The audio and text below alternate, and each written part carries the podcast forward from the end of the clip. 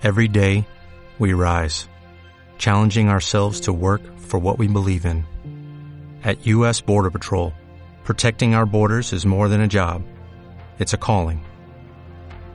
Agents answer the call, working together to keep our country and communities safe. If you're ready for a new mission, join U.S. Border Patrol and go beyond. Learn more at cbp.gov/careers. Pere, pere, pere, pere, pere. Pere, pere, pere, pere, pere. Cacha.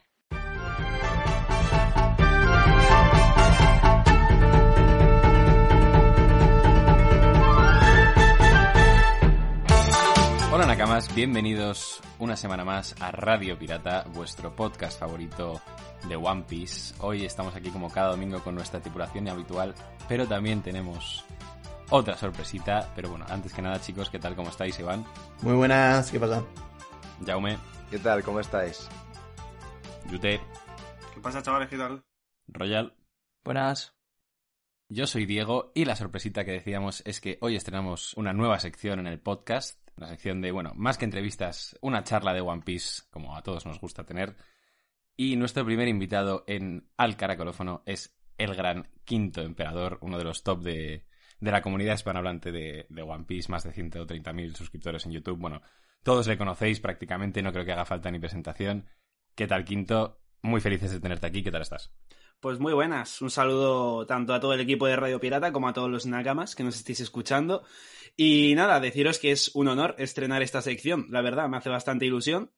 Y nada, pues a ver, a ver qué me traéis. Desde luego Royal ya me ha dicho que me estudie la Wikipedia de One Piece, así que, así que voy un poco cagadete. Pero bueno, veremos, veremos.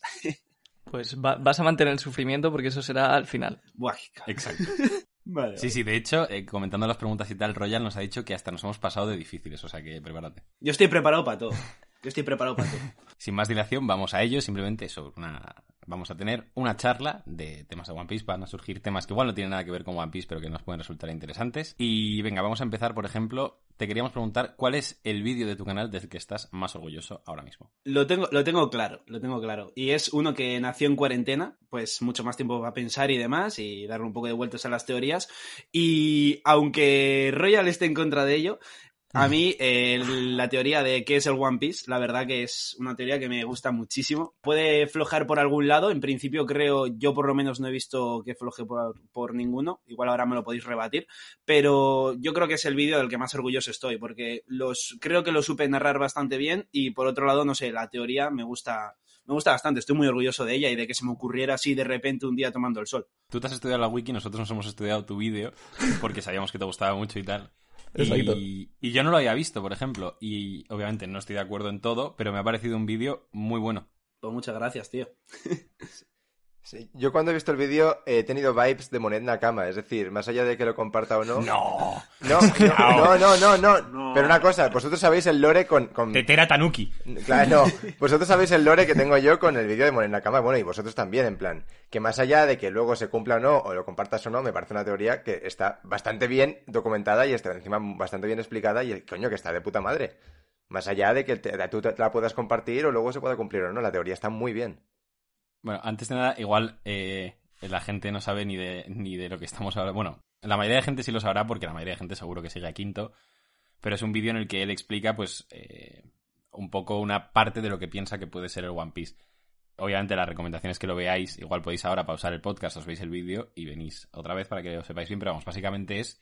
Bueno, si quieres explicarlo tú, Quinto, más eh, resumidamente también para que vayan a verlo, pero. Lo que es el contenido, o sea, lo que es la teoría del One Piece. Sí, mm, Yo normalmente, Sí, un resumen. nor- normalmente solo so- prefiero no mencionarla por si acaso, o sea, luego acierto o no, porque, o sea, sí me gusta hablar de esa teoría, pero no lo que digo en esa teoría, porque hay mucha gente que igual prefiere ni escuchar la teoría sobre qué es el One Piece, que es lo que a mí me pasa con los vídeos de Royal, que no los veo, porque, porque no quiero sentirme spoileado, y es verdad, ¿eh? Entonces, bueno, eh, yo si queréis lo cuento por si acaso, o sea, o sea, quiero decir, por si acaso, pues, por lo que sea, alguien quiere saltarlo, yo aviso de que, de que vo- voy a comentarlo. Sí, o sea, yo creo que la gente que está aquí ya está preparada. Están acostumbrados. ya. De todas maneras, nosotros en YouTube ponemos como marcadores, de manera que si alguien se quiere soltar, pues pasa al siguiente marcador y ya está. Vale, perfecto. Pues, bueno, un poco la teoría de lo que tengo que ser el One Piece es que es algo no necesariamente material en plan un objeto que vayas a utilizar para derrotar al gobierno mundial, sino que por lo menos una parte del One Piece, que es la que me dedico a teorizar en ese vídeo, viene a ser básicamente que es la historia completa del saque de Binks. Es decir, mediante la unión de todos los poneglyph, habiendo un poneglyph clave, digamos, no un root poneglyph, sino como el que te da a entender que hay que unir todos los poneglyph para conseguir toda la historia del siglo vacío, está en la isla final, en Laugh Tale, y con la cual, pues bueno, complementando la primera parte, la pública del saque de Binks, la que todos conocemos, que de hecho narra una historia que puede darse a entender que es la que ha vivido Joy Boy, eh, pues juntando eso con todo lo que es la historia del siglo vacío, que se cree que simplemente es una historia que te cuentan en los Poneglyph y ya está, pues realmente continúa como parte de la canción, donde terminan de contar toda la historia. Y bueno, pues me parece muy bonito y sería muy poético, digamos, que Brooke al final acabase cantando toda la canción. O sea, tanto la parte que ya conocemos como la parte que estaría pendiente. Y a raíz de eso, pues se descubriría un poco todo, toda la parte oscura, digamos, del gobierno mundial y, demás. Y a raíz de eso, pues donde Luffy decidiría, digamos, enfrentar, entre otras razones, me imagino, al gobierno mundial. Estaba comentando antes de, antes de grabar con Jaume una cosilla, y es que, si no me equivoco, no sé si lo comentas tú en el vídeo porque me lo vi hace tiempo, no se ha leído como tal ningún fragmento de un poneglyph en toda la serie. Y eso es como, o sea, una pista a favor de tu teoría porque podría indicar que efectivamente es una canción y que cuando se lean los poneglyph se leerá como una canción. Pues la verdad que no lo sabía. no sabía que no se había descubierto ningún fragmento. O sea, nunca se ha leído como tal. O sea, por ejemplo, cuando estaban... Cuando Siempre estaban se han Skypiea- interpretado. En plan de, Eh, pues, cuando di- estaban- exacto. di- dice esto de forma res- dice esto de forma resumida, pero de forma literal no lo han Claro, leído. Claro. Hmm. Eso es. Sí, o sea, viene Robin y te dice, dice esto, y ya está. Claro, exacto. Que yo, a, a- a mí sí un poco lo que... Hay dos, como dos cosas así que me chirrían un poquito, ¿no? Que es como que me resulta un poco extraño que parte del One Piece esté expuesto a todo el mundo, ¿no? En plan de todo el mundo conoce el saque de Binks en el mundo de One Piece, y si eso es una parte de One Piece, como que me resulta un poco extraño. Si Joy Boy quería que esa historia se contase o que la gente lo supiese, ¿por qué no hizo la canción entera contando el One Piece? Eso para empezar.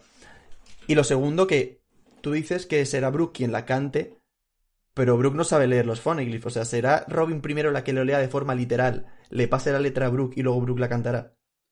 ¿O cómo? Sí, esa, sí, esa, hombre, claro, sí, sí, o sea, obviamente Brooke no lo va a leer directamente. O sea, entiendo yo que a la hora de descifrar el siglo vacío no, lo, no tirará todo de memoria Robin, o sea, lo irán eh, transcribiendo o lo que sea, algún papel, entonces lo juntarán, igual ahí pues eso ya no lo he pensado tan rebuscadamente, pero entiendo que igual consiguen de una manera deducir que es como que combina con la parte del saque de Binks, o sea, como que continúa esa historia que cuenta.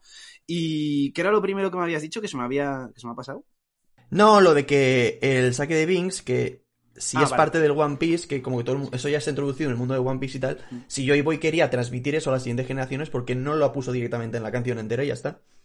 Eh, pues yo lo que puedo pensar es porque para que no se entere realmente todo el mundo de la situación, o sea, como es un poco como en busca del tesoro, el juego, que te dan una pista al principio, que esa sería la primera parte del saque de Binks, con la que partes de esa base, o sea, digamos como que ahí te empieza todo el misterio y luego vas juntando todas las piezas, vas juntando un poco, pues como en busca del tesoro, las pistas y demás, y luego ya sacas todo, entiendo yo un poco, pues para que en One Piece el destino cada vez va cobrando, vemos que va cobrando mayor importancia, o sea, lo están venga a mencionar el tema del destino, entonces un poco pues como que eh, Joy Boy entiende, digamos, que el destino va a hacer que quien herede su voluntad sea realmente quien va a descubrir toda la historia, porque igual no conviene que el gobierno mundial, por ejemplo, o gente random, piratas malos o lo que sea, descubran esa historia. O sea, igual a Joy Boy, que alguien como Kurohige, por ejemplo, escuche todo eso y revele y entienda secretos que están plasmados en esa canción, pues no le interesan. Sin embargo, Luffy, pues obviamente sí. Y de ahí podría ser el detonante de que Luffy decida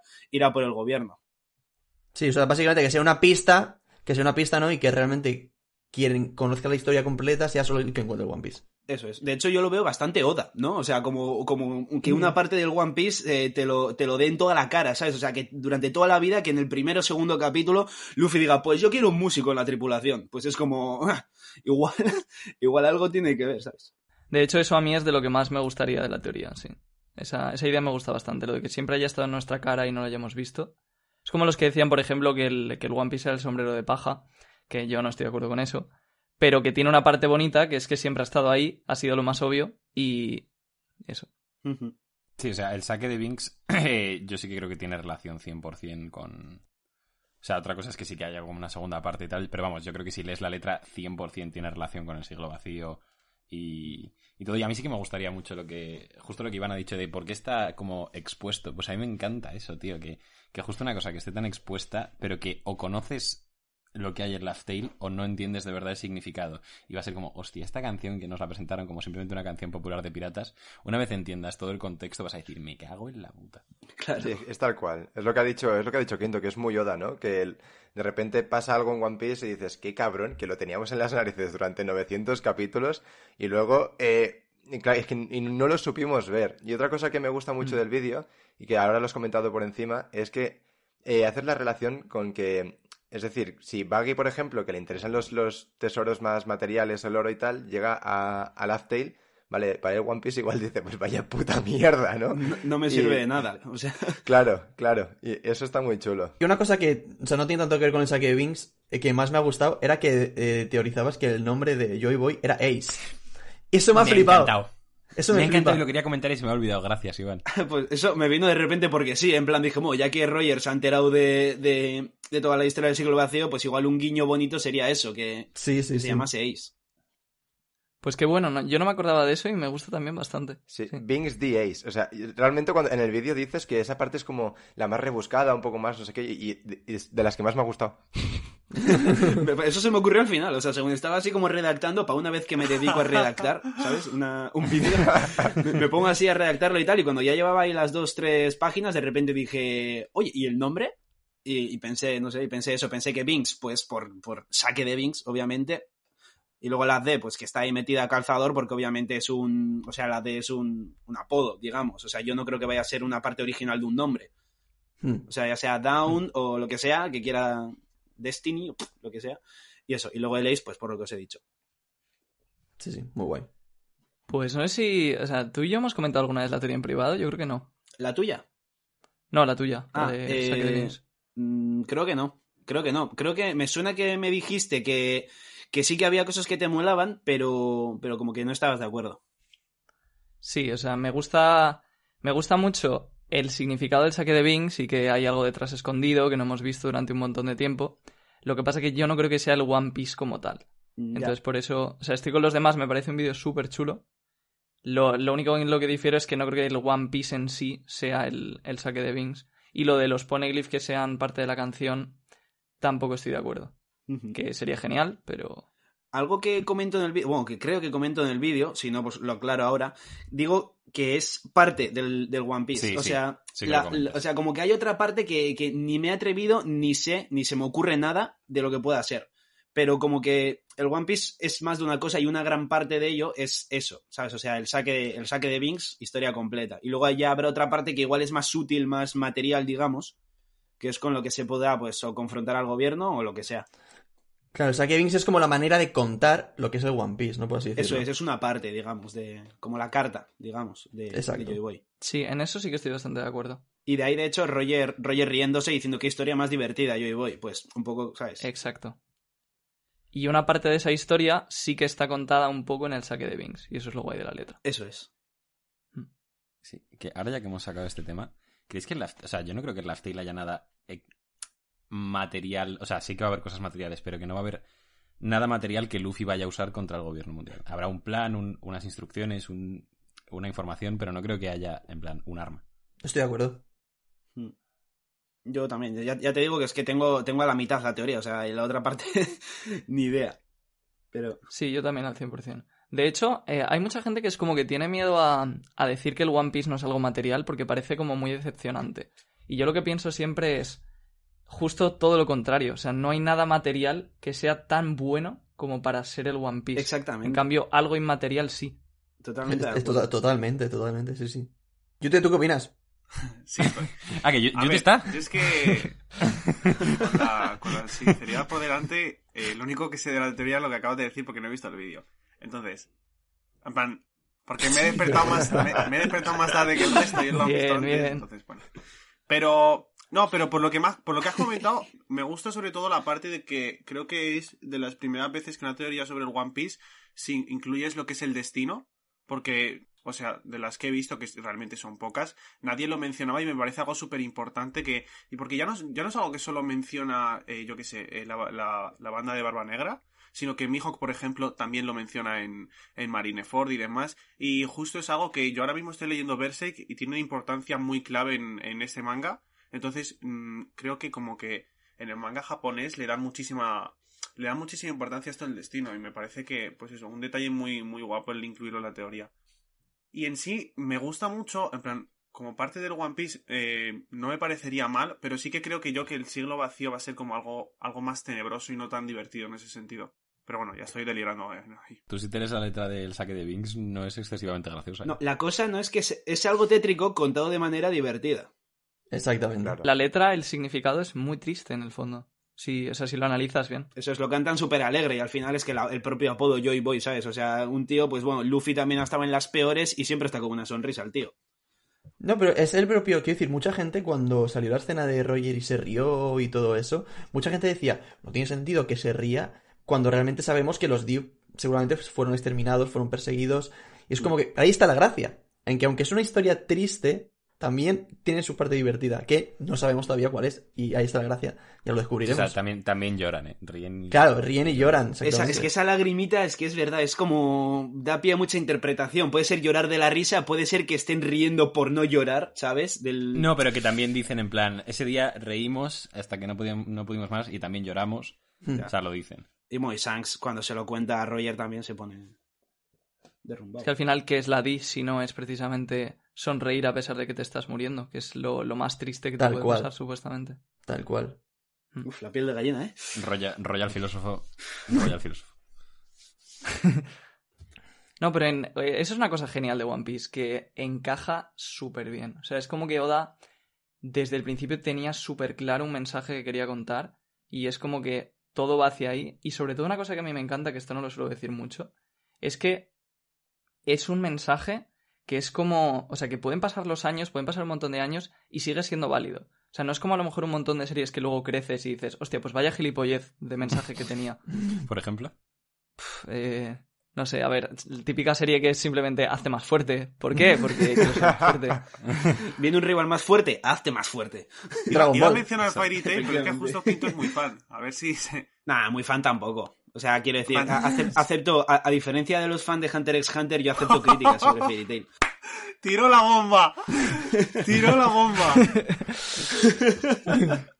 Venga. No, yo siempre lo digo, Fairy Tail es, es a los que nos gusta es como tener un hijo feo. Es muy feo, pero le quieres. No, Fe- Fairy Tail al final tú no buscas lo que buscas en One Piece, en Shingeki no Kyojin. Tú, yo, yo por lo menos con Fairy Tail no busco una mega superestructura que te dé a pie a teorizar, no sé qué. No, yo en Fairy Tail busco eh, epicidad, eh, llorar de epicidad, tener la piel de gallina, llorar con momentos tristes. eh, Totalmente. to- yo, yo busco emociones con Fairy Tail, básicamente. O sea, la, la, la música, cuando te enchufan la música Eso y a- Natsu le han metido una paliza imposible y aún así se recupera porque quiere mucho a sus amigos y...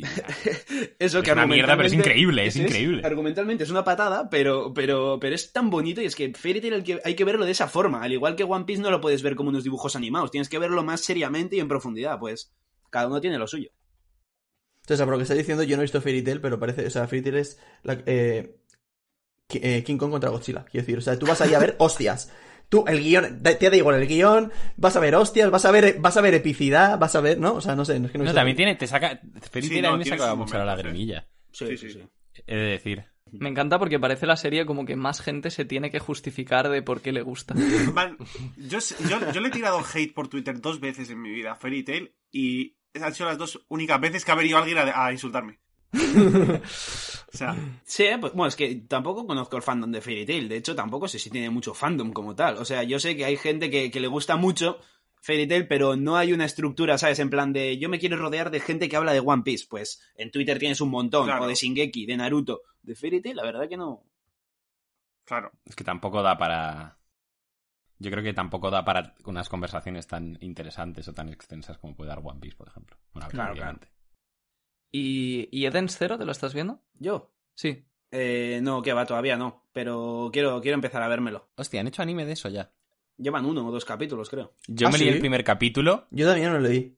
y era literalmente diseños reciclados de Fairy Tail, pero en el espacio, pero no estuvo mal. O sea, yo como no he visto Fairy Tail, lo de los diseños me la sudaba. Y el primer capítulo me moló. No, dicen, dicen que Eden Zero debe estar bastante mejor. O sea, como que, como que ha cubierto varios vacíos que tenía Fairy Tail. En plan, no sé si argumentales o no, o de poderes o yo qué sé, pero como que debe ser un poco un upgrade, ¿sabes? Un- Una mejora. Yo por lo que he visto estaba funcionando bastante bien.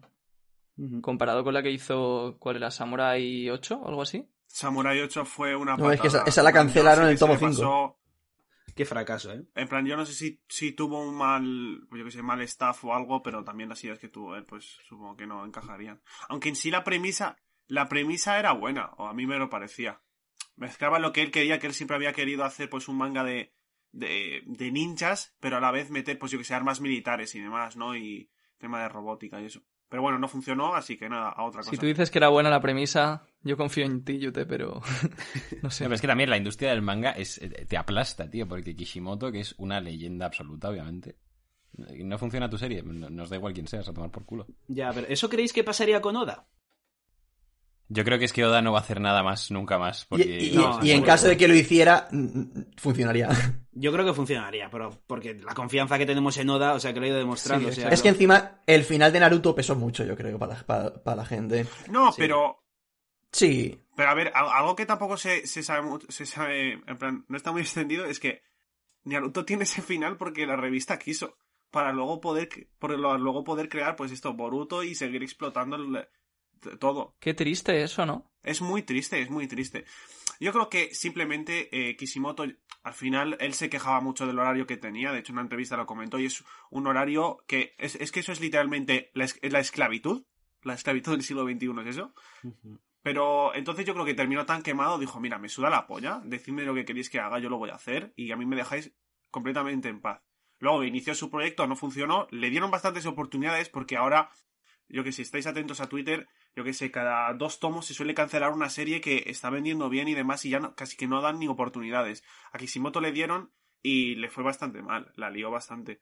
Pero bueno, en sí tampoco entiendo por qué quiso volver a meterse en el mundo cuando él terminó tan asqueado, cuando eh, tuvo que terminar la serie como la terminó por la revista y demás. Pues qué triste Al eso. final es muy Sí. triste. Él quería hacer, por ejemplo, hay unos personajes que se llaman Hira y Kakuzu y quería hacer, quería darles un trasfondo bastante mayor, pero la revista le dijo, no, no, tú tienes que ir a esto, a esto y a esto.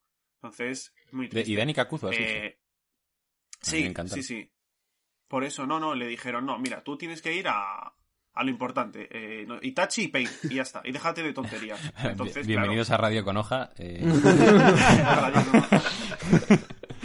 que, mira, ahora que, ahora que hemos hablado de, de este tema y de todo lo de Boruto y tal, se me ha ocurrido pre- bueno, preguntarle a Quinto y ya os lo pregunto a todos. Si se hiciese, que no creo que se haga, una serie, ya no secuela, sino pues una otra obra de One Piece, ya fuese precuela, spin-off, tal, ¿qué os gustaría? Yo tengo clarísimo. Yo también. Yo también. Pero que diga quinto primero. Hombre, yo creo que es que molaría tanto ver el futuro como el pasado, pero yo creo que si en el manga no se desarrolla, yo preferiría ver el pasado. De, o sea, una precuela con pues mucho más desarrollado Rox, Shebe, o sea, Rox y Shebek. eh, bueno, pues todo, Shirohige de joven, cómo se desarrolló toda la tripulación de los piratas Rocks con Kaido, Big Mom, todos por ahí, Roger por otro lado, cómo se conoce en el primer encontronazo entre Roger y Garp, no sé, o sea, creo que creo que eso, vamos, o sea, el pasado mucho mejor. Incluso pasado, pasado, pasado, es decir, siglo vacío. Pero eso igual ya es un poco Claro. excesivo. Escuchándote, Quinto, me da la impresión de que, de que Toei tiene material para a lo mejor 200 años de, de One Piece. Sí. Joder, si quieres. Pero sí. que, o sea, eh, no, no, pero es que yo realmente no entiendo por qué, o sea, en plan, de los así mangas conocidos, esto nunca se ha hecho. Eh, perdón por retomar Naruto, pero Naruto tiene cuatro guerras mundiales, cuatro guerras ninja, y, eh, y, y son del pasado y se pueden explotar, pues como se puede explotar esto que ha dicho ahora de One Piece. Yo creo que más que nada es porque al final es más difícil explotar algo del pasado porque tienes que estar atento a no joder argumentalmente el presente que el futuro. Que tú haces, tú haces un agujero en el futuro y lo justificas como sea. Y también te diría que eh, los personajes que podría tratar One Piece en el pasado eh, nos importan mucho más y Oda ha creado conexiones con ellos mucho más fuertes que los que podría haber tratado Naruto en el pasado. O sea, yo qué sé, el tercer Raikage, pues, oye, pues muy bien, ahí está, ¿sabes? Pero... En cambio, Shiki y todos. Shiki. Roger, Kong, Garp, Sengoku. Es Claro. Con- es que con el pasado de Oden ya se ha visto que es que eso es- es- ha sido como un poco un, un pequeño, entre comillas, spin-off de, de- de Roger y su banda. Y ha sido increíble. Te imagínate si eso lo expandiera y hiciese toda la historia de Roger bien contada. O sea, yo es que necesito, necesito ver la pelea de God Valley. La pelea de God Valley es algo que tenemos que ver. Yo creo que Oda lo meterá. Yo, yo confío en que lo meterá. Algo sí, yo creo. Es que es, es lo que dice Diego. Diego ha dicho muchas veces que tiene que ser la, la- la mayor pelea de la historia de One Piece. 100%. Oda es mucho de, de decirte, ha pasado esto y ya está. Ya, o sea, ya, la batalla ya. de la venganza. Ha pasado, resultados, ya está. Eh, normalmente Oda no suele desarrollar tanto, o sea, por ejemplo, en el flashback de Oden, pues sí que desarrolló un poquito la pelea contra Kaido y demás, un poquito, o sea, un capítulo, pero, pero no suele ser tanto de batallas que ya han pasado, eh, meterte de repente ahí a cómo ha sido, ¿sabes? Su- Suele decir, ha pasado esto y el resultado es este. Y a mí eso me, me da un poco de miedo que pase con God Valley o con cositas de los Rocks. Yo sigo confiando en que en Wano veamos un paso de Kaido en los Rocks. Yo sigo, Sí. yo Sí, sigo yo confiando. No, pero seguramente, además, por lo que dice Kaido, ahí ha habido una traición y demás, pues yo creo que se ha remarcado Sí. mucho. Yo creo que está, vamos, lo tiene, lo tiene a huevo. El que yo pienso que puede estar bastante sacrificado es el posible pasado de Kid. Lo veo difícil. De Kid. Ya, en sí cuando lo metes, A ver, ¿eh? igual ahora el- que... Es que el arco es ahora, pero hay tiempo realmente. Pero un, flashback cortito como pudo ser el de Issei Yamato, por ejemplo, tampoco hay mucho tiempo para desarrollar a Kid. Pero ahora que se va a quedar probablemente él solo contra Big Mom, igual es el momento de centrarnos más en Kid. Pero ¿qué queréis? ¿Qué queréis de Kid? O sea, habéis comentado Yo algo- nada, pero Yu- Yute casarse con él. Yo casarme, en plan, es de mis personajes favoritos. Pero que realmente si lo piensas, eh, en sí más o menos tendría que tener como la misma importancia que Lo, ¿no? Porque al final es como el de la misma genera- de la peor generación, de la misma Pero tú piensas que. Low se ha liado con Luffy, había que le- conocerlo más. Es el que le está siguiendo. Es un D. Low tiene la D. Lo tiene la D. Bueno, Con Low, cuidado con, con Kid. Low íbamos a estar muchísimo tiempo, porque lo que te he dicho, ya se iba a liar con Luffy, vamos a estar mucho tiempo con Low, tenemos que, tener más empatía con él, tenemos que conocerlo más. Kid Es que no llevamos tanto. nueve años con Lowe, ¿eh? Nueve años. Evidentemente no le puedes dar el mismo valor al personaje de Lowe que al de Kid. Claro. Claro, no, no. Y al final es que justo el, el pasado de Lo tiene que ver con, con la historia como tal, porque choca con Claro. un flamingo, ¿sabes? Entonces, el de Kid es que a no ser que choque, yo que sé, con... Es que no se me ocurre ningún personaje. Con Big Mom, igual se inventa algo eso, con Kid y Big Mom, como, pero... como no choque, como no choque con- como no choque ya con Im, pues tampoco, ¿sabes? También os digo, ¿no pensáis que, que Kid, el personaje como tal, aunque ahora estemos retomándolo en Guano y tal, y tenga su protagonismo y demás, como que es un personaje que prometía mucho más de lo que está dando? Y que ya no hay vuelta atrás. O sea, quiero decir, nosotros cuando nos encontramos con Kid en Shabaudi, fue como.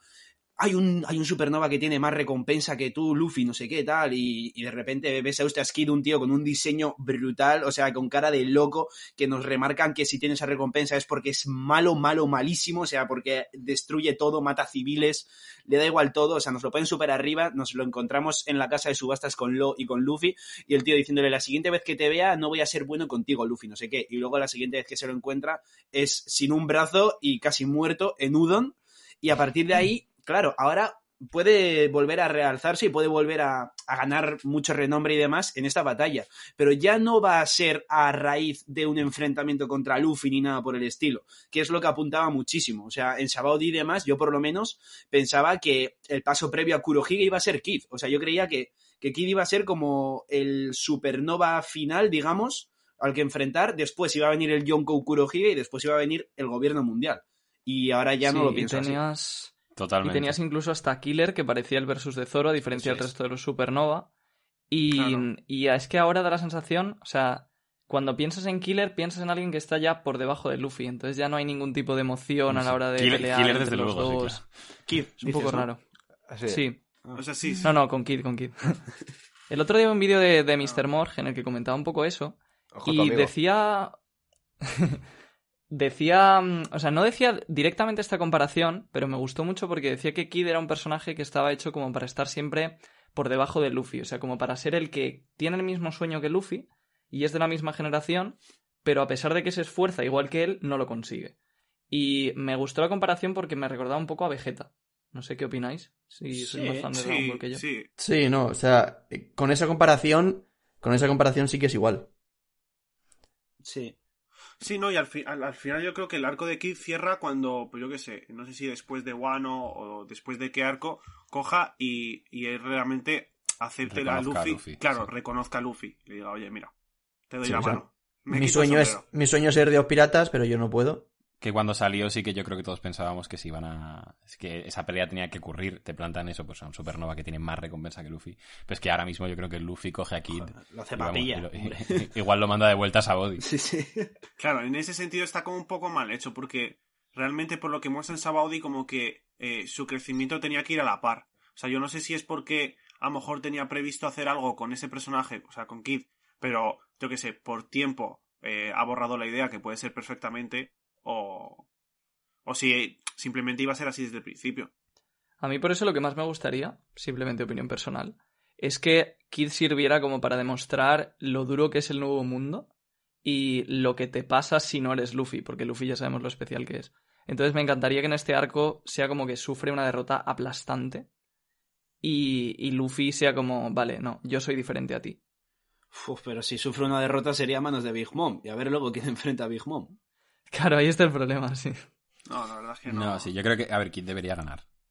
Hombre. Lo Yo creo que Kid coño va lo va a hacer. O por lo menos entre Kid y Killer, o por lo menos, o sea, como demostrar que, que puede hacer una carrera con Luffy, pero que, que Luffy obviamente le va a coger distancia a la larga. Pero, ¿sabes? Que, que por lo menos Luffy derrote solo a Kaido, pero que por lo menos entre los dos, entre Killer y Kid, pues que sí que puedan a Big Mom, ¿sabes? Para que tampoco sea tan, tan, tan abrumadora la diferencia. No, pero en- es que en sí, sí, solo, si en plan, Kid derrota a Big Mom y Kaido a Luffy, cada uno por sí solo, eso ya deja una clara diferencia entre ellos. Que, en plan, porque de Kaido a Big Mom, suponemos que hay un paso, a no ser que Big Mom sea ahora de repente, pues, eh, la diosa de. Se- según. Oda, me río yo, A pero según Oda todos tienen más o menos la misma fuerza.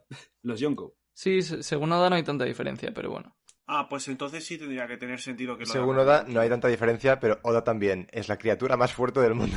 O sea, ¿Y Shanks cómo creéis que encaja en ese, en ese nivel de fuerza de los No sé, parecido, ¿no? Están todos más o menos al mismo nivel. ¿Te refieres a cómo lo ponemos de más fuerte o más débil que, que el resto? Sí. Yo creo que es el tercero más. ¿Después de quién? Incluso actualmente Yo diría el segundo, después de Kaido. Depende de Kurohige. ¿eh? Yo- Yo creo que actualmente el segundo. Sí. Por Y además, ahora que hemos. Ahora que nos han dicho que te puedes recubrir con Haki del Rey. Y vimos que el Haki del Rey de Shanks tumba a la mitad de la banda de Barba Blanca y encima parte madera. O sea, Sí, a ver, es una sobrada eso, o sea... es una- o sea cuando, ahora que sabemos eso. Exacto, ahora que sabemos eso, todas las escenas de Shanks cobran otro significado. Claro, exactamente. O sea, Pero aún así, no sé, yo estoy ahí... no- ¿Vosotros creéis que, que Shanks va a morir a manos de Kurohige? Que es un poco lo más comentado. A mí no me gustaría, personalmente. 100% va a pasar. Pero O sea que no ves nuestros podcasts, ¿eh, Quinto? Porque He de, he de decir en- que no, no, no veo absolutamente nada de One Piece, pero nada, nada, nada, cero. No me, no me gusta ver One Piece por, por, porque me puede afectar a mis ideas, ¿sabes? O sea, quiere decir que no quiero decir, Ay, mis ideas son las absolutas, pero quiero decir, no creo, no, No, que igual te condiciona. no quiero crear contenido condicionado por, por ideas de otra gente, ¿sabes? Me gusta un poco crear el mío propio y luego ya pues debatirlo o lo que sea, como hemos hecho antes con el One Piece, pues sí. Pero, pero eso, no me gusta ver mucho contenido de One Piece porque igual pienso, joder, pues esto, va, voy a cogerlo para decirlo, no me gusta hacer eso. Mm, A mí eso me pasaba también, es jodido. Porque, o sea, ya cuando, cuando dejas de hacer teorías o de subir vídeos en público, ya es como que tienes la libertad de puedes ver cualquier cosa, Claro. puedes comentar cualquier cosa y está bastante bien. Yo voy a básicamente. hacer otra. No, pero no hemos dicho lo de. Perdón, Diego. Pero no hemos respondido, No, hemos respondido a Quinto. Sobre lo de lo de y Kurohige. Ah, la curujía. Hemos dicho que lo decimos en una teoría, pero no que decíamos. Porque si no la ha visto, ¿no? Tienes toda la razón del mundo. Sí, que lo diga Royal. Sí, eh, yo sí que creo que la va a palmar a malos de, de Barba Negra. Creo que de hecho la única probabilidad que tiene de salvarse es el hecho de que casi toda la comunidad se espera que pase eso. Ya. También. Pero no, Shanks tiene que acabar muertísimo, por favor. O sea, es, es ley de One Piece. O sea, ¿cuál, ¿Cuál sería su papel si sigue vivo? Es que. mero espectador sería un Relic, tío. O sea, Sí, tal cual. Y Rayleigh hay uno, o sea que. Y Relic no creo que muera, por ejemplo. Yo Rayleigh tampoco. yo creo que va a ver cumplir el sueño de Luffy y por ende también el de Roger y... Sí, de hecho se deja, se deja caer un poco cuando dice me gustaría vivir un poco más. Como que va a vivir para ver a Luffy ser el rey de los piratas. Otra vez la piel de gallina. Me molaría que se suicidase justo después de, de ver lo de Luffy. Estoy hasta los cojones. En plan, de- Hasta aquí- hasta aquí ya hemos está. llegado. Ya, ya he visto todo. Traedme la cicuta. No sé si Rayleigh tiene 100% que ver a, a Luffy cumplir su sueño. Te voy a hacer otra pregunta de las que tenemos por aquí apuntadas. ¿Cuál ha sido tu experiencia más rara con un suscriptor? Buah, pues esto me lo han preguntado un montón de veces y nunca he sabido responder, porque es que no tengo experiencias raras con suscriptores. Eh, o sea, bueno, a ver, una discoteca. Ah, que- ah, que me alguna haya sí, hombre, seguro. eh, es que me lo habéis Bonito. Me preguntado. parece o sea, raro esto, Quinto, ¿eh? Conociendo las mías. ¿Cómo? ¿Por? ¿Tú tienes experiencias raras? Hostia, sí, a mí me ha pasado alguna cosa un poco Ah, rara. bueno, tú- a, ti me, hizo mucha gracia una que me contaste tú, la de, la de un festival, cuéntala tú. La de un La festival. de un festival. ¿Fue con De- nosotros? Te he visto en un vídeo de quinto. Hostia, vale, no me acordaba de esa. Sí, sí, sí. Eso es Vale, buenísimo. esto. En, o sea, hay como una especie de festival que se celebra cada año aquí en, en Valencia, que es para las universidades, que son las paellas universitarias. Ah, vale. Obviamente se tenía que llamar así.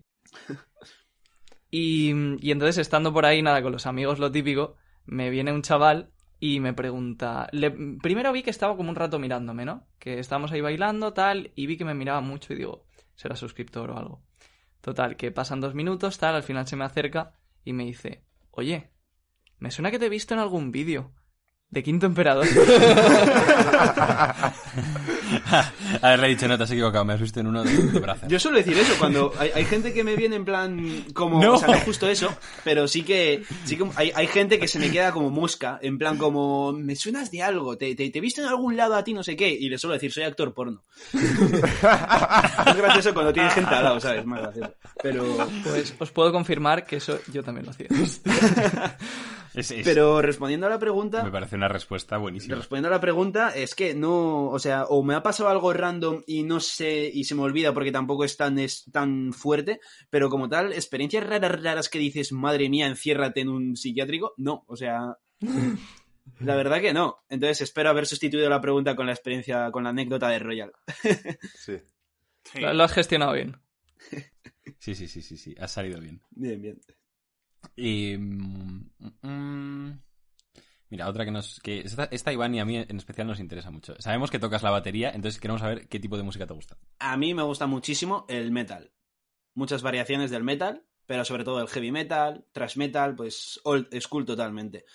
Eh, pues para estar con los amigos y tal, no me importa que haya de fondo, pues yo qué sé, el típico reggaetón, eh, Bad Bunny, no sé qué, pues sí, no me importa tenerlo de fondo, pero yo en mis momentos libres es que diría que soy un 90% metal, 10% openings y bandas sonoras de anime. O sea, soy, la verdad que soy, soy bastante cerradete para la música.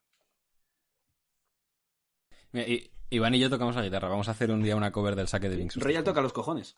Royal toca los, Royal toca los cojones. No me esperaba eso, ¿eh? Yo tampoco. Para que, pa' que vuelvas. Sí, sí, sí. Sí, sí, eh. Qué guay, pues, pues a ver, a ver esos covers, cómo, cómo les metéis. Vale, esta, esta en verdad, te- es que tengo, llevo desde el principio queriéndote hacer esta pregunta que se me ocurrió a mí ayer. Y quiero que cuentes cuál ha sido tu peor borrachera. Pues que no sé si eso se puede contar en YouTube.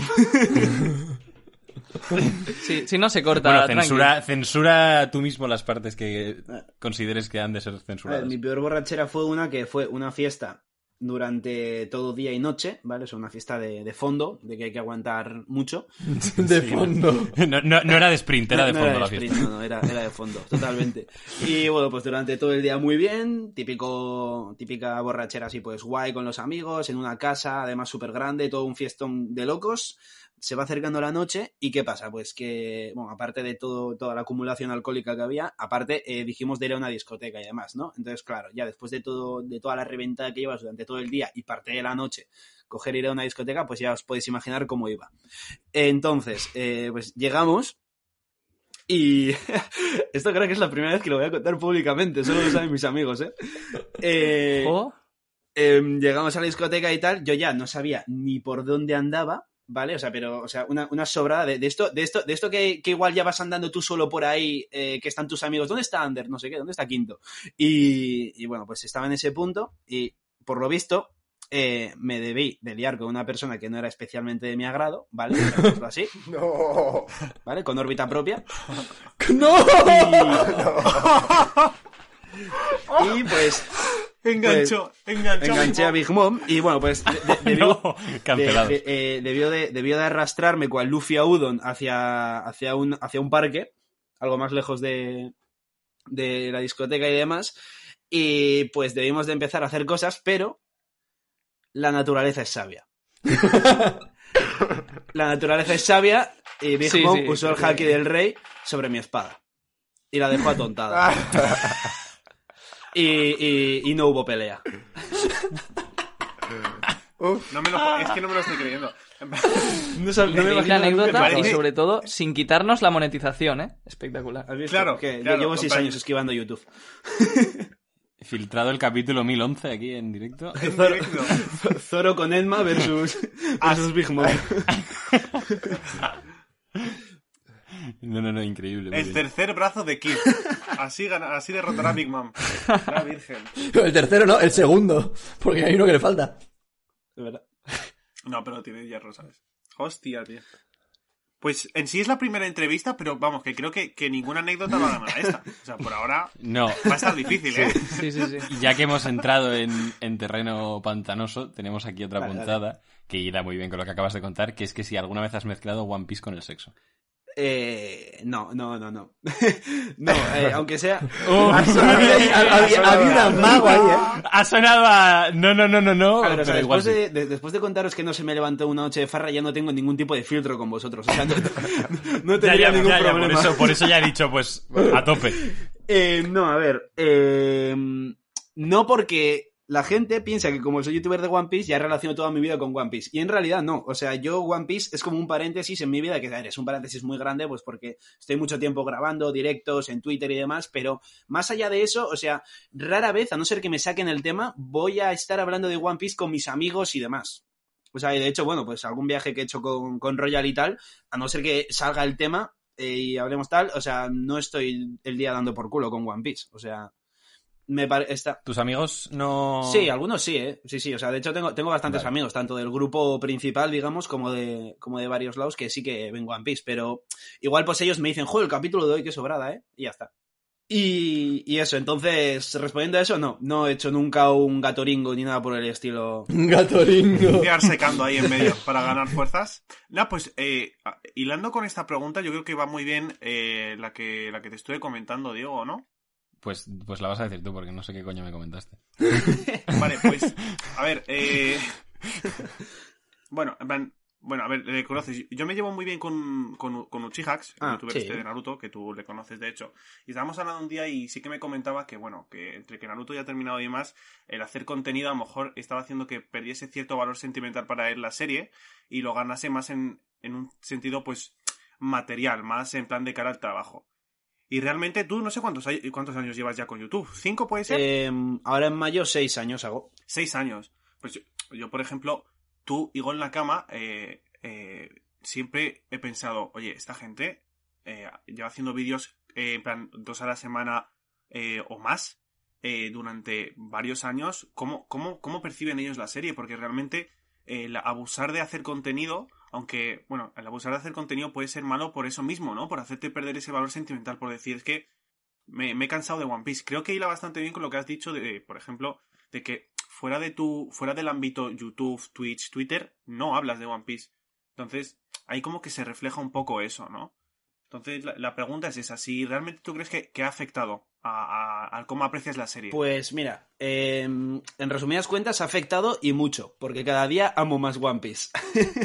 Ah, Ah, mira, mira, cada día bien. amo más One Piece. No, eh, por suerte, en gran parte es por eso, entre otras cosas, por las que pretendo no, no hablar fuera de mi entorno profesional, entre comillas, eh, de One Piece, porque tampoco, tampoco quiero saturarme de ello. Por eso también en parte no veo vídeos, no veo otro contenido de One Piece, porque en mi tiempo libre eh, no quiero dedicarlo a ello, ¿sabes? O sea, ya pues es como que mi momento de One Piece es como que lo raciono bien, ¿sabes? O sea, lo divido en dosis de tal manera que es que no me aburre de esta manera One Piece. Es que de hecho, es que a veces necesito grabar vídeos, hacer directos para contar cosas porque, pues porque eso, o sea, cada vez es que es una bola que me va gustando más y más One Piece cada vez. Y eso, bueno, a la vez que bonito y bueno, es malo, porque si, sigue- si seguimos en esta trayectoria, pues cuando acabe One Piece igual me pego un tiro en la cabeza.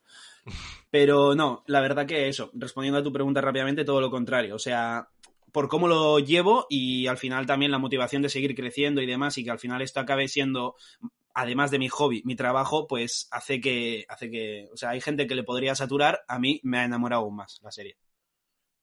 Claro, a lo mejor también es por el tipo de contenido que haces tú, ¿no? No es tan mecánico, plan, porque tú, al final, no, en plan, salvo las reviews, creo que tampoco te repites mucho, ¿no? En plan, las otras secciones, las otras secciones creo que son bastante más eh, livianas en ese sentido, ¿no? Es como algo de... de Sí, no son- En plan de... No es contenido denso, o sea, sí que sí que tengo secciones, digamos, pues, o sea, de, la- de las que puedo a las que puedo recurrir, pero es un contenido muy sencillo, o sea, todo es meramente elocuencia, creatividad y, y, pues ideas que tengo ya eh, de, eh, pues de ciertos personajes o teorías o lo que sea, pero normalmente eso, o sea, quitando la review, que es que tampoco me hago guiones para la review, o sea, yo con la review me leo. Cuando sale el capítulo, luego antes de grabar la review me lo leo otra vez y luego con la review lo tengo delante Claro. pero no me preparo guiones ni nada. Si tengo ideas que se me pueden pasar, pues cojo notas del móvil, me, ha- me hago tres, cuatro apuntes guarros, me lo mando al ordenador para tenerlo ahí en pantallazo y que no se me olviden, pero ya está. O sea, entonces creo que gran parte de que no me sature es eso también, que yo es como, voy a,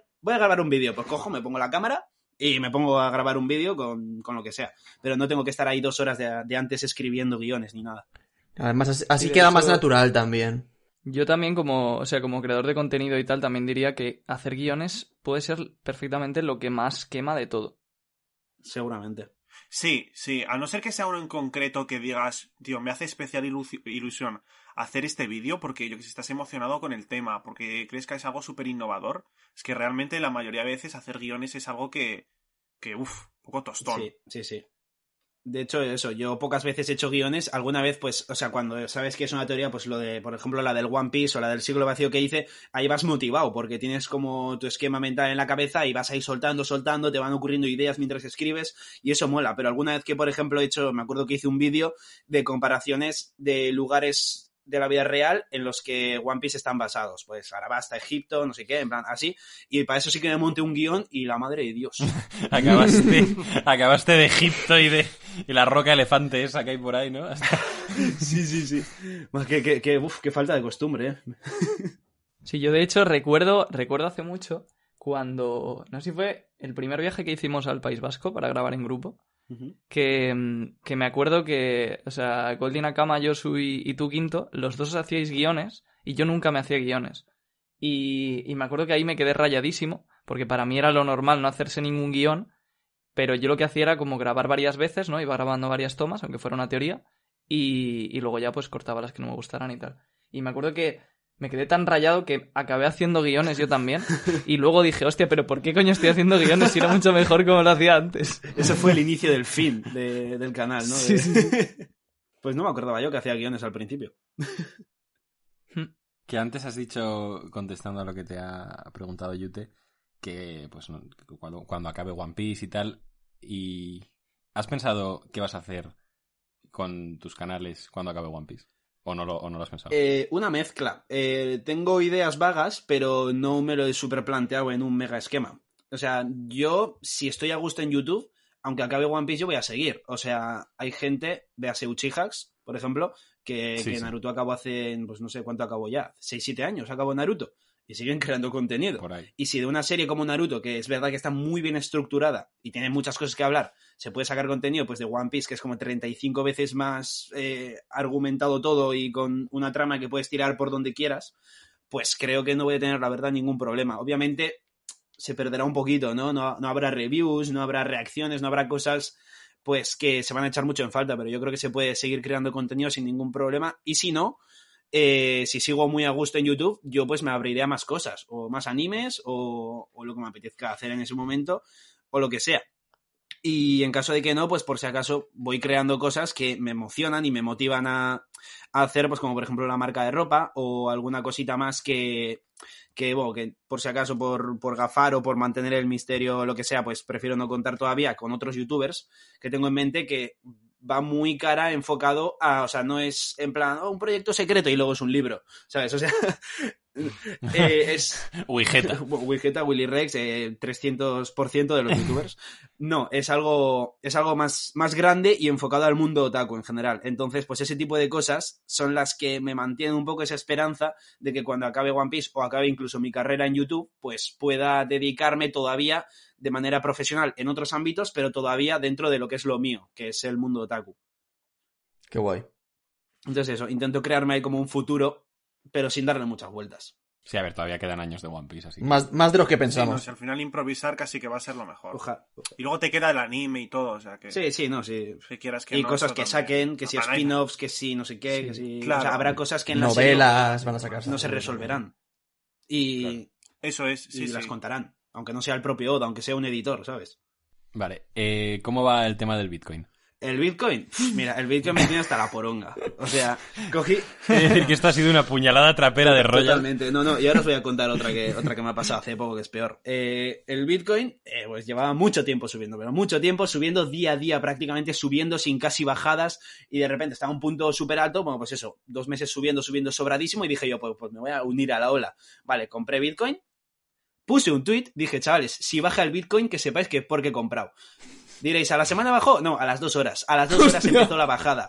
A las dos horas empezó la maldita bajada, pero una rebaja, o sea, un bajón de, no sé si fue un 2 o un 3%, que en Bitcoin, coño, mucha pasta. Y, y me cagué en todo. Por suerte, obviamente, pues como estaba iniciándome, no metí tanta, tanta pasta, no metí tanto dinero. Pero bueno, desde ahí ya me rayé y, y pasé a otras, a otras monedas como el Cardano, por ejemplo, que es una que está, que promete mucho. Y bueno, pues la cagada que hice aquí fue compré muy bajo, a 0,88 euros, ¿vale? Subió, subió, subió. Hasta, hasta uno con muchos, vendí, bajó, ahí acerté, compré, subió mucho, vendí, siguió subiendo, me cagué en todo, compré arriba creyendo que iba a subir más y ha vuelto a pegar una de las bajadas más históricas de la hostia. Hostia. Ay. En gran resumida, no valgo para esto. Es co- complicado el tema de las criptomonedas, en verdad. De hecho, en tu defensa diré que creo que bajó más de, de un 2-3% el Bitcoin cuando lo dijiste. Porque es que yo me acuerdo que vi tu tweet o, o en Insta o no me acuerdo y dije, hostia, Soy el nuevo Elon Musk. Tal Lo que cual, dice- tal cual. Lo, lo que dice afecta, ¿sabes? A- Lo estaba pensando. Pero en sí, si lo dejas ahí durante mucho tiempo, al final te sale rentable. No, sí, sí, a la larga sí, pero soy un cagaprisas. Vale, eh, claro, entonces. No tengo ningún argumento, quiero decir. O sea, podría haberlo dejado y ahora, ahora estaría ganando. O sea, desde que lo compré. Claro. Pero soy sí. un cagaprisas. No. Lo, lo mejor es asegurar y. Y Tesla. Ay, Lo mejor es asegurar y Tesla, ¿sabes? Que tenemos coñita Y aquí porque yo soy, bueno, inversor en Tesla, en Bitcoin y tal. Lo que no saben es que ya no tengo acciones de Tesla. ¡Hostia! Esto es una exclusiva. ¿Estás de- bien Oh. creo. Va a petar en algún momento. pues a ver cuándo nos invitas a cenar, Golfo. O, o a Japón. O, o Japón. En la, en la Tokyo Tower voy a invitar. La Tokyo Tower, eh, ojito, eh. Cada vez más Está cerca. cerrada. Que- bueno, ahora, ahora que has dicho esto, es que no tienen nada que ver con nada, pero ¿has visto el túnel que ha hecho Elon Musk? Sí, es una tontería. parece, me parece una gilipollez como ¿Qué ha un hecho? piano de grande. Tú confías en O sea, Elon es que... em, bueno, no sé si a Quinto le interesa este tema. Sí, sí. supongo que un poco. Eh, o sea, lo que pasa con Elon Musk es que, bueno, que suele pasar con casi todo el mundo. De hecho, con Ada también pasa. Y lo podemos hilar con One Piece. Que se suele endiosar mucho a la gente. Entonces, Joder. sí. Entonces, lo que suele pasar con Elon Musk es que hay o gente que le odia o gente que le parece Dios. Entonces, como que con casi todo el mundo no es ni una cosa ni la otra. Y en el caso de Elon Musk, por ejemplo, es una persona que es increíblemente optimista, porque para hacer las cosas que ha hecho hay que ser muy, muy optimista. O sea, para, para intentar que un cohete pueda aterrizar, no está mal. Y para hacer coches eléctricos, que en el momento en que empezaron, pues también era una locura, pues no está mal. Entonces, ese increíble optimismo le lleva a tener ideas que son... a, a pues, fliparse, ¿no? Exactamente. Entonces tiene que haber un poco un limitador y la gente le tiene que decir, oye, eh, Pero ¿qué ha hecho tiene con que el estudiar túnel? sus proyectos y decirle, vale, esto, esto sirve para algo o esto no. Ha hecho un túnel eh, que tiene, como- supongo que serán LEDs las luces esas, ¿no? Hmm. Pero es que el, el gran problema del túnel, o sea, es, es muy chulo verlo, pero el gran problema del túnel es que cabe solo un coche. No, so- solo cabe un coche. O sea, si hay un accidente Pero ahí, un túnel para pasar ¿qué por pasa? dónde? O sea, la idea es, es una idea, A Narnia es una idea un poco de bombero, ¿vale? La- al, al final está... Pero, o sea, pero con qué... Atraviesa la red line entera Exacto. Y te Elon Musk en colaboración con Eiichiro Oda. Bueno, arrollarle algo. O sea, la, la idea es un poco, eh, su- supuestamente es solucionar el tráfico de las ciudades eh, haciendo túneles por los que pasen los coches. Entonces, la típica coña que ha hecho todo el mundo desde que lo dijo, el metro. El metro. Ya está el metro y el metro lleva más gente que, que meter coches por ahí.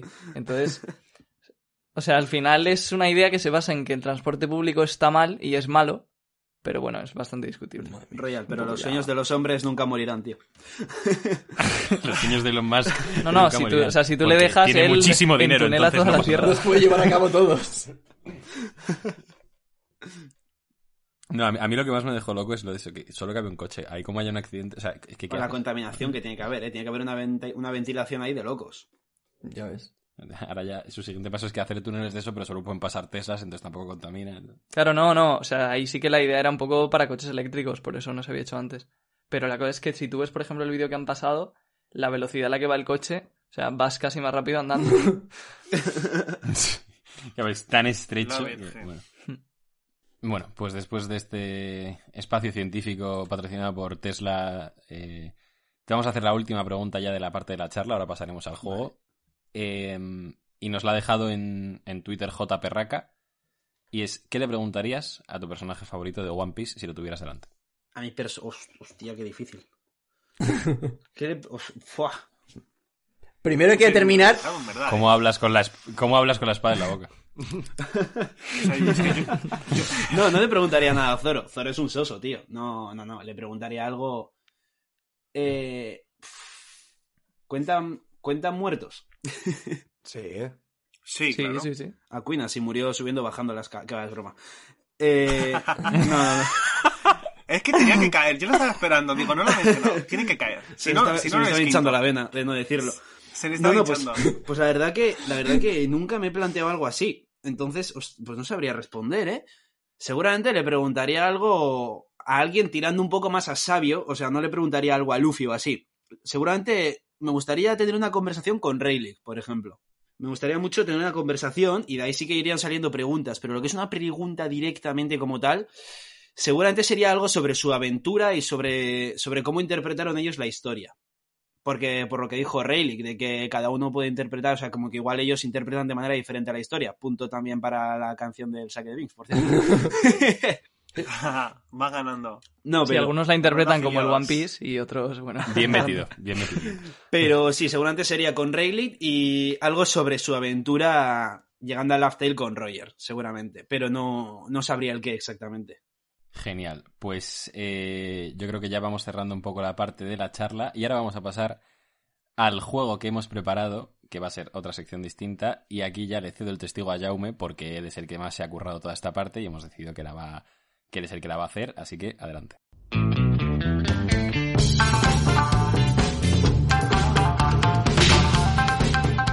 Pues sí, vamos a estrenar dentro de la sección de, entrevistas de Al Caracolófono.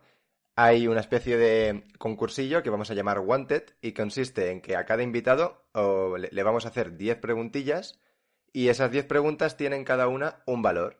Y con dependiendo de las que respondas bien y las que, respondas mal no cuentan, evidentemente, se va a hacer un cartel de recompensa con la recompensa de cada invitado eh, según las que haya acertado. Cada, cada pregunta vale más, la última es la que más, más vale.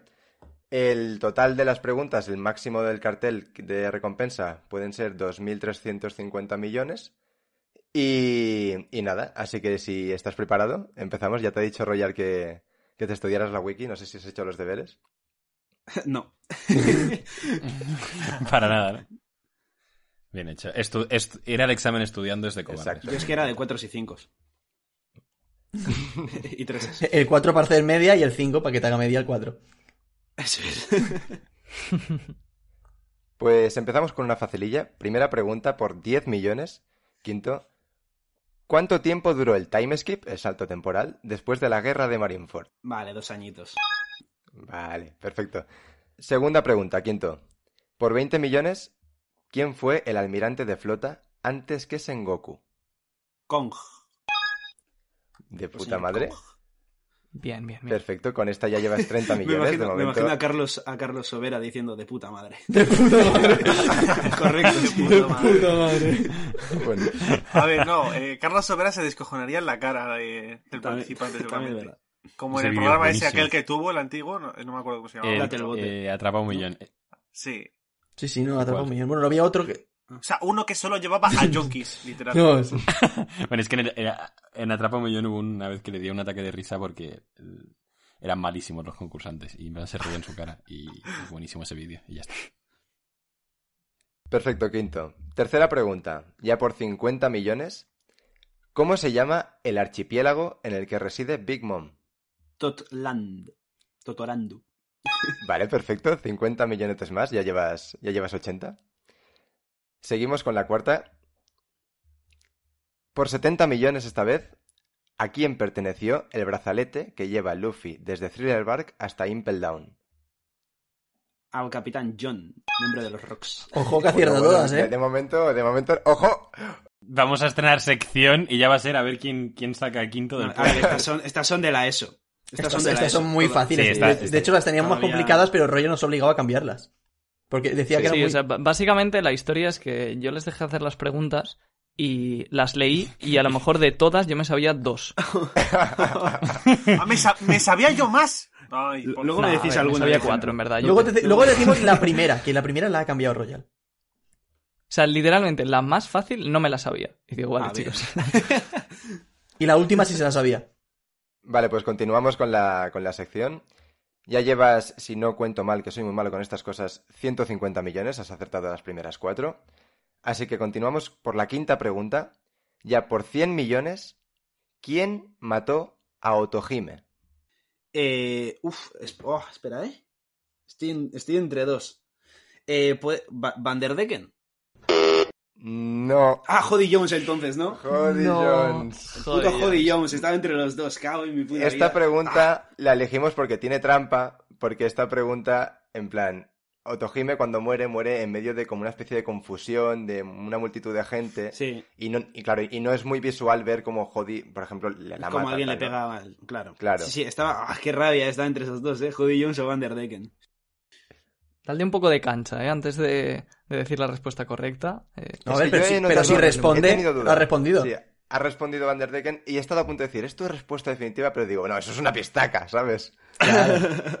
bueno, No, pero hay veces que la gente hace eso para, joder, Para para, confundir. que se equivoque. Vale, vale. Exactamente. Pues a partir de ahora no, va- no va a ser pista si te digo si es tu definitiva. Seguimos. Eh, sexta pregunta por 150 millones.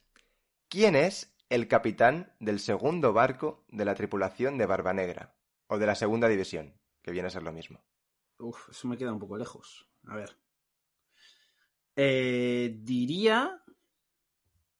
Diría que es. Uf. Es que, es que tampoco sé cuál es el. Eh, eh, ¿Jesús Vargas? ¿Es tu respuesta definitiva? Es que estoy entre, entre, entre el Vergas y, y Sirio de la lluvia. El Vergas. Pero me voy a quedar con Jesús Vergas. Pues no es Shiryu de la lluvia. Joder, macho, es que. incorrecto. O sea, lo del comodín del 50% aquí no está, ¿no? Digo, para ir No, no. todas. No, porque no. estoy todo el rato entre la correcta y la que elijo. Qué pena, entre Sí. las dos todo el rato, sí, sí. Joder, macho. Vale. Por 200 millones, séptima pregunta, quinto. ¿En qué grove fueron derrotados los sombreros de paja por Kuma en el archipiélago Sabondi? Sabaody. Olvídate, olvídate. ¿No? Eh, Esta es muy complicada. Esta es en el es 13. muy chunga, ¿eh? en el 13. ¡En el me lo puedo 12! en el 12, bro. En el 12. Es impresionante esta. En el 12, tío. Bueno, la gente no lo me sabe, pero sonaba que era por ahí, me nosotros- sonaba que era por esos números, Claro. pero. ¡Ah! Es que, o sea, esto os dais cuenta, o sea, debería ir sumando medio punto por cada. por cada- Un berry, una recompensilla de Chopper. Los oyentes no, no nos están viendo, nosotros nos estamos viendo las caras. Y, y Quinto se ha levantado de las sillas, casi se tira encima de la cama. Casi nos ha Eh, tirado. Mételo, mételo. Ah, se ha tirado, pues, no, no lo he visto. Vale, eh, octava pregunta por 250 millones. ¿Qué isla, conocida por su tecnología punta, es la isla natal de Vegapunk? Eh, buah, es que como, es que creo que es el nombre, pero co- como, como diga una letra mal, o sea, yo ya cojo y me voy, ¿vale? O sea, eh, Karakuri. Muy bien. Bien, bien. vale, bien. vale, vale, vale. Es que me acordaba que era como Kataku- Katakuri, pero cambiando la T por la R, pero... Sí. Vale, vale, vale. Perfecto. Entonces, con esta pregunta, que eran 250 millones y llevabas 150, pues, eh, ayúdame a contar, son 400, ¿no? Así que 400 millones y vamos a por la novena pregunta con un valor de 500 millones. Penúltima pregunta. ¿Cuántas sombras de personas de las Islas del Cielo se ven desde el Mar Azul al principio del arco? De Skypiea, claro. Por un momento creía que ibas a decir cuántas sombras se metió Luffy para el Nightmare Luffy. Eh... uf, oh, joder, esto, esto es tirar de memoria fotográfica, ¿eh? Yo Esta es diría, una barbaridad esta pregunta. yo diría que se vieron tres. ¿Es tu respuesta definitiva? ¿Cómo odio esa pregunta? Eh, Están en juego, es que están en juego 500 millones de berries. dos o tres. Puedes dejar YouTube ahora mismo, si aciertas. Puedo dejar YouTube ahora mismo. Entonces acierto seguro sin querer. No sabemos cómo está el cambio Berry Euro ahora mismo. Voy a. ¡Fua! Es que, es que, mi, mi- es que ahora mismo mi cerebro eh, intenta tirar memoria fotográfica y visualiza la imagen con dos, con tres y con cuatro sombras, ¿sabes? O sea, como que se inventa según lo que le apetezca. Voy a decir, eh, voy a decir dos. Incorrecto, No, son. no, será- no serán tres. No, son ¿Cinco? cinco. Y es que. Cinco No, son son cinco. pero he de decir que todos pensamos en Claro. tres. Sí. La primera vez que nos hacen Exacto, esta Sí, pregunta. y es que esta pregunta tiene trampa porque en la doble página increíble donde se ven las sombras gigantescas, ahí solo se ven tres. Pero luego hay un panel más abajo en el que se ve ya de- de- de- desde una imagen más alejada y realmente los, los vi- vieron cinco sombras. Había cinco. Hostia, eso es muy cerdo, ¿eh? Yo no lo sabía. Cada día se aprende algo Es nuevo. muy ¿eh? cerdo. Vale 500 millones por algo. Sí, sí, Pues no quiero saber la siguiente. No, no, La siguiente está pensada para que no acierte nadie. Prácticamente. Eh. Última pregunta. Última pregunta, por mil millones de berries. ¿Qué le dijo Miss All Sunday a los Mugiwara la primera vez que los vio? Como sois, al final habéis puesto. Yo no sabía que habíamos puesto esta. Sol Sande, o sea, Esa es una o sea, barbaridad. Robin. Sí. ¿Qué, qué Sí. le dijo Robin a, Sí. a los Mugiwaras la primera vez? Sí, no hace falta que sea la frase literal, pero más o menos el concepto de lo que le dijo. Eh, fuah. A ver, o sea, es que obviamente no voy a acertar. Eh, Es, es, es imposible. eh, es algo. Por... Bueno, es que, no, es que claro, es que no sé si daríais pista con esto. Eh, es algo que encaja con Nico Robin. Es que, es que igual te digo que sí y te despista igual, más igual- es, igual es, perdona, ¿dónde está el puesto de ramen, sabes? O sea, O sea, no te vamos a decir pistas, pero aunque te dijéramos pistas durante una hora, a lo mejor no acertabas. no, bueno, pues entonces. Voy a decir. eh, me atraéis mucho. Correcto. Sí. Casi. Eh, no, lo que le dijo Robin, lo- la pre- No, no, no, no, no, no, no, no, no, no. Lo digas. Esta pregunta es muy difícil, la dejamos para próximos No, hombre, pero es que si escuchan el podcast la van a buscar. Es Claro. verdad, soy bobo. Lo que le dijo, Tal internet, Yute. Soy bobo. Soy bobo. eh, le- les Internet dijo, existe. cuidado de no golpear el barco con las rocas. Ah. Ahora, una pregunta. ¿Cuál es el lore de No, esta pregunta? eh, Literalmente ninguno, que estábamos pensando preguntas súper difíciles y Iván dijo esto. tengo una pregunta yo para Iván. Y es que, Iván, tú cogiste un tomo y miraste esto, pero ¿estás 100% convencido de que es la primera vez que habla con ellos o con alguno de ellos? La primera vez es 100% cuando, convencido. cuando matan a. Cuando matan a. A, Sí, a Igaram, ¿no? que luego sí. se cuela Bueno. en el barco. Mata. Es, es ahí. Vale, vale. Lo digo porque One Piece es mucho One Piece, es muy complejo, muy... muy O sea, yo me retomé, yo me, yo, yo me retomé hasta ahí. Si antes habían hablado, igual la he liado yo con la pregunta, pero yo creo que estamos todos de acuerdo en que la primera vez que hablan con ellos es en ese momento, ¿no? Ya, pero es que no me Sí, extrañaría que hubiera una mini mm, conversación rapidísima entre Robin y, y Luffy en algún momento antes que eso, muy efímera. Y Yo, que yo creo que no, porque la- es la primera vez que aparece. No, no, no. La primera vez que se presenta.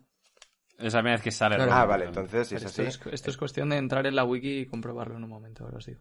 Vale, no Llego a acertar esto sí. y hostia, ¿eh? Flipas, ¿eh? No, no, llegas a aceptar esto y. Sí, sí. y- y no, No, sé, te preocupes porque eh, Te damos el podcast. Está, está hecho para que no lo acierte nadie y de hecho es que es lo que nos ha dicho Royal y yo ahora haciendo las preguntas me he dado cuenta y es que es cierto que el nivel en general es muy alto. eh. Es la- Las es últimas sí, las, rápido, primeras ¿eh? para Nos hemos pasado las siete primeras para un youtuber están bien, o sea, porque hablamos de eso. Pero Sí. las últimas sí, sí, chaval. Bueno, no te preocupes que mantendremos, intentaremos mantener el nivel de dificultad con todos los invitados. Así que Confío. No, no, intentaremos, no, lo mantendremos. ¿Cuál, eh, cuál era la primera pregunta que cambiasteis? Que era súper difícil. Ah, di- Decídsela. ¿Esa digo yo? ¿O tú te sabes, Jaume? eh, sí, me, me la sé, es la de Zoro, ¿no? Sí, pues dilo tú. Eh, ¿Por qué Zoro se convirtió en un cazarrecompensas? Hostia, pues me quiere sonar, ¿eh? Me quiere sonar, pero... Pa- ¿Para comer? ¿Puede ser? Pues, para tener... pues sí. Básicamente, Sí, ¿no? tiene un poquito más de lore. Se perdió, o sea, salió de su villa o desde donde fuera, se, se, se perdió, no sabía volver y, y necesitaba un medio para subsistir y empezó a matar piratas.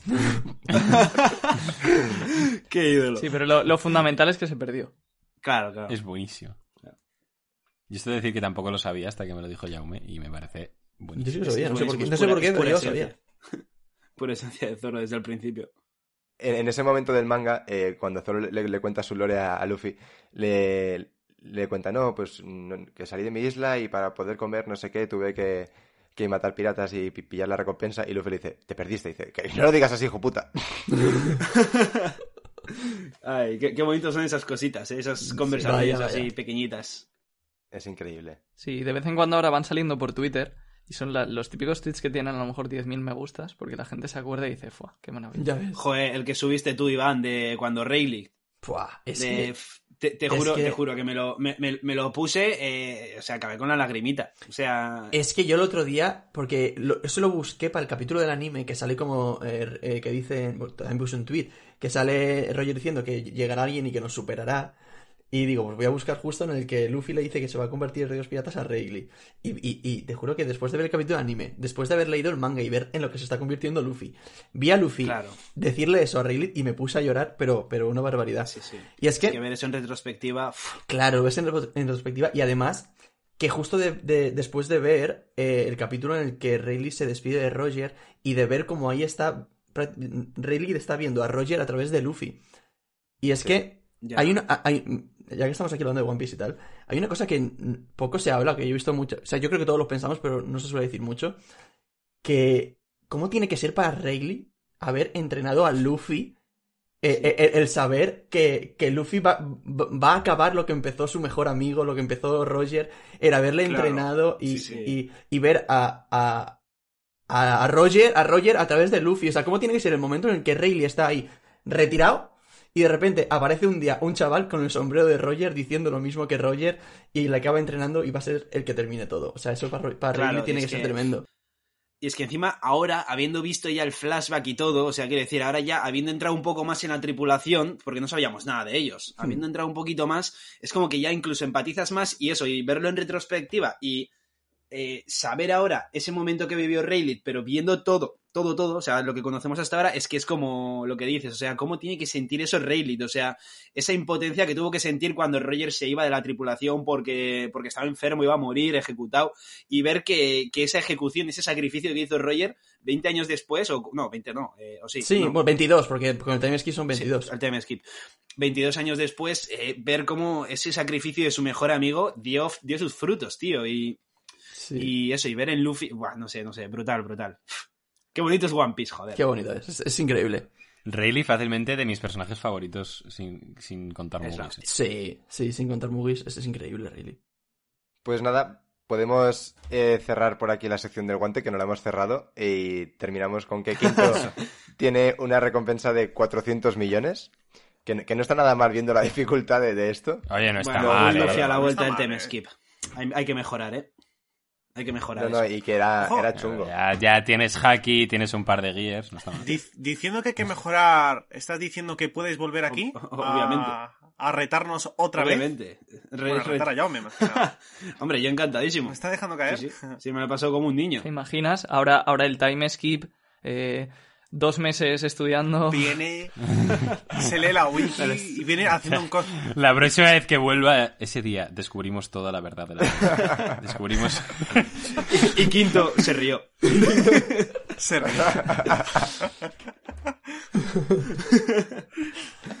Ay, no, no, pero la verdad que muy guay. Yo, ya sabes, yo cuando queráis, encantado de aparecer por aquí otra vez a molestar un poquito.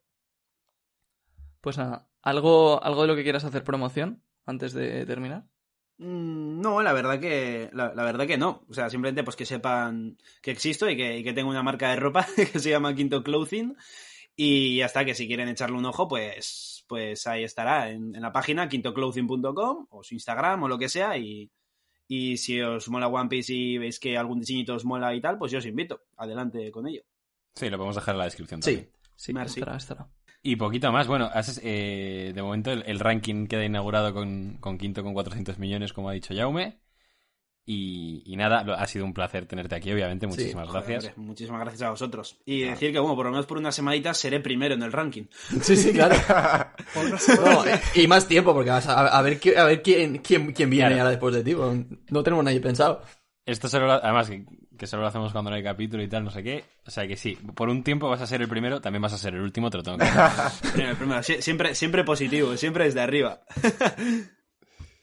y nada, y eso, eh, agradeceros muchísimo que me hayáis invitado, que me lo he pasado súper bien y lo repito, cuando queráis, yo vuelvo a estar aquí. Y también me molaría que algún día os pasarais todos por, por mi Twitch también para pues sí, hacer sí. un poquito, pero Hombre, pues eso, supuesto, hablar de. One Piece, Claro. debatir, que creo que, creo, que creo que hay para rato para debatir Sí, con One sí. Piece. Sí, Hoy, hoy nos ha faltado tiempo para hablar de muchas cosas. O sea que sí. Ya, ya, también, sí. Pero bueno, ya, ya haremos algo más, más calmaditos y como si queremos estar seis horas ahí hablando. Que Venga. One Piece da para eso. Por supuesto que sí.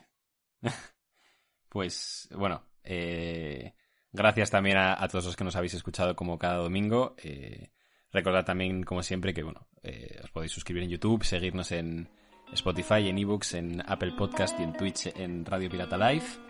Y nos vemos la semana que viene. Adiós. Adiós. Adiós. Hasta luego. Hasta luego.